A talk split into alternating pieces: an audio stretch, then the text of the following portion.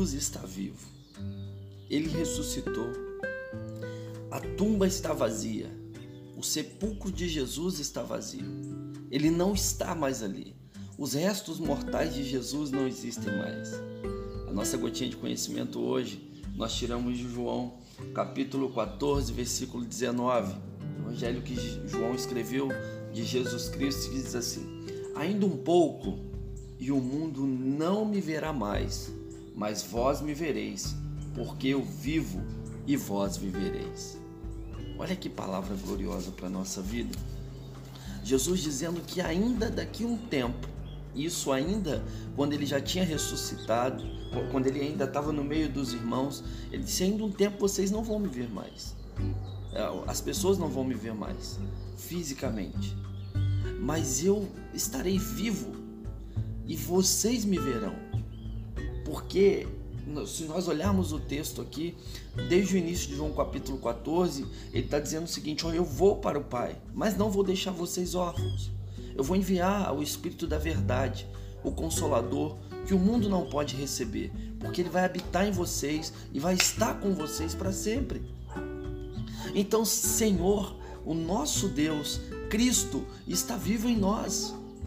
Cristo vive em nós esse, esse a qual morreu, foi pregado na cruz do Calvário, se entregou por amor de nós, porque se você perguntar se essa era a vontade de Deus, se essa era a vontade de Cristo, pensa que Cristo queria sofrer na cruz do Calvário?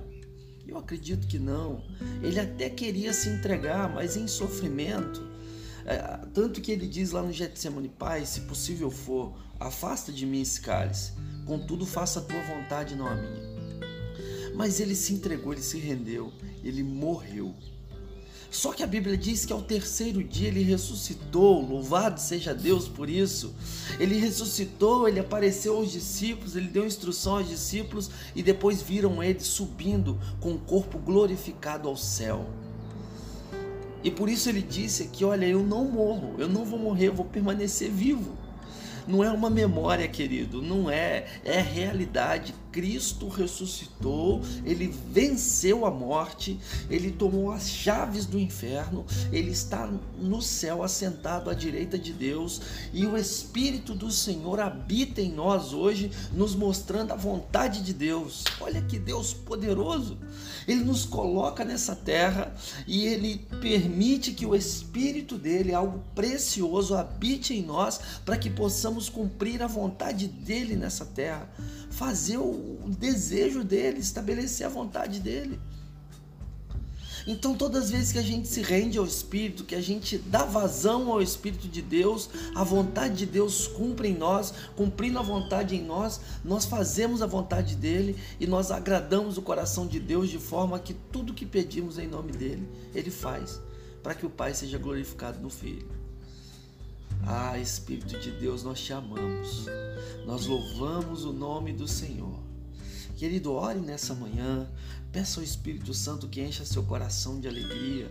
Glorifique a Deus pela graça que te deu, que te concedeu de você ser chamado filho de Deus. Você que recebeu a Jesus como Senhor, você é filho de Deus. É o que a Bíblia diz. Ele veio para os que eram seus e os seus não receberam, mas todos quanto o receberam, deu-lhes o poder de serem feitos filhos de Deus. Deus abençoe você nessa manhã. Um beijo no seu coração, fique na paz, encha-se do Espírito Santo. Fale com Deus, fale com o Espírito Santo. Se renda a Jesus se você ainda não fez isso. Abra o seu coração. Deus quer abençoar você. Um beijo no seu coração. Deus te abençoe. Fique na paz do Senhor.